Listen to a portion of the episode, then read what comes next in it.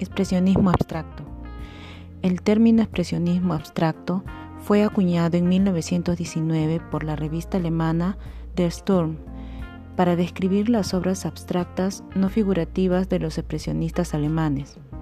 En 1946, el crítico norteamericano de arte Robert Coates lo usó en un artículo para el New Yorker para describir las obras abstractas de un grupo de artistas estadounidenses que estuvieron en activo desde la década de 1940 a la de 1960. Aunque diferían en cuanto a estilo, el objetivo de estas obras era conseguir un efecto emocional o expresivo. Los artistas trabajaron principalmente en Nueva York, por lo que pasaron a ser conocidos como la Escuela de Nueva York. París había sido el epicentro del mundo del arte a principios del siglo XX, pero el éxodo de artistas europeos que tuvo lugar por motivo de la Segunda Guerra Mundial había puesto fin a dicha hegemonía. Nueva York pasó rápidamente a un primer plano, convirtiéndose en el centro neurálgico del arte de vanguardia.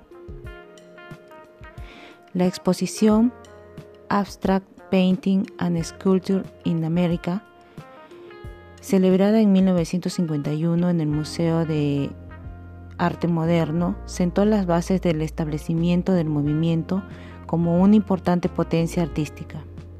Muchos de los artistas asociados con el expresionismo abstracto habían establecido sus carreras en la década de 1930, en, en parte gracias al Federal Art Project, un programa patrocinado por el Estado que promovía el papel del artista dentro de la sociedad.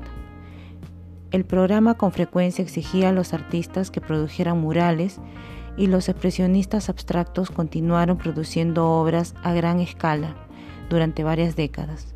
Los artistas buscaban reconocimiento internacional y los que trabajaban bajo el auspicio del programa tenían cierta tendencia a rebelarse contra el carácter prescriptivo de su agenda. Con frecuencia se exigían a los artistas que ejecutaran obras en un estilo realista social. Los artistas también rechazaron el estilo nacional de pintura que, prevalecía en aquella época, en el cual se representaban escenas rurales y urbanas de Estados Unidos, con un toque generalmente romántico y nacionalista. La nueva generación de artistas quería desarrollar un lenguaje pictórico abstracto basado en parte en el precedente europeo. Esta ambición es evidente incluso en las primeras pinturas de Jackson Pollock, como por ejemplo Pájaro, en el que el artista se sirve del mismo allanamiento del espacio pictórico y el tratamiento falsamente naif de la pintura que, va a prevalecer en los movimientos artísticos europeos como el faubismo, el cubismo y el futurismo. Los expresionistas abstractos también buscaron inspiración en el surrealismo e intentaron asimilar en sus pinturas las ideas psicoanalíticas de Carl Jung y Sigmund Freud sobre la mitología, la memoria y el inconsciente, los artistas surrealistas habían llegado a Estados Unidos tras el estallido de la Guerra Mundial, la Segunda, y varias galerías y museos habían organizado exposiciones dedicadas a su obra. Los artistas estadounidenses reaccionaron y se inspiraron en el movimiento artístico que daba una gran importancia a los radicalismos sociales y técnicos. A medida que el expresionismo abstracto fue cobrando velocidad durante la segunda mitad de la década de 1940, fueron emergiendo dos amplios estilos pictóricos. El primero ponía énfasis en la capacidad expresiva de la pincelada en sí misma, como se ejemplifica en la obra Mujer 1 del emigrado holandés Willem de Kooning. La pieza forma parte de una serie de pinturas figurativas de mujeres que el artista produjo entre 1950 al 55, todas ellas notables por sus figuras de aspecto feroz, enredadas en una configuración de pinceladas urgentes al más puro estilo estacato.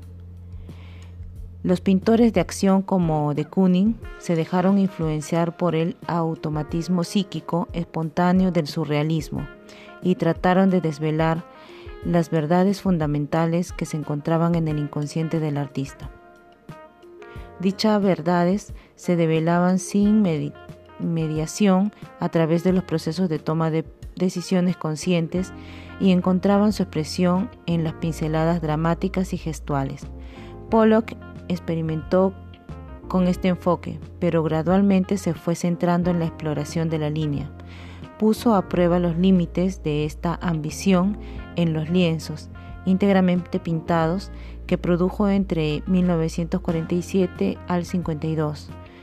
Después de colocar grandes fragmentos de lienzo sin imprimación y sin tensar sobre el suelo de su estudio, empezaba a moverse lentamente a su alrededor y ocasionalmente por encima de ellos, dejando gotear y arrojando la pintura sobre la superficie.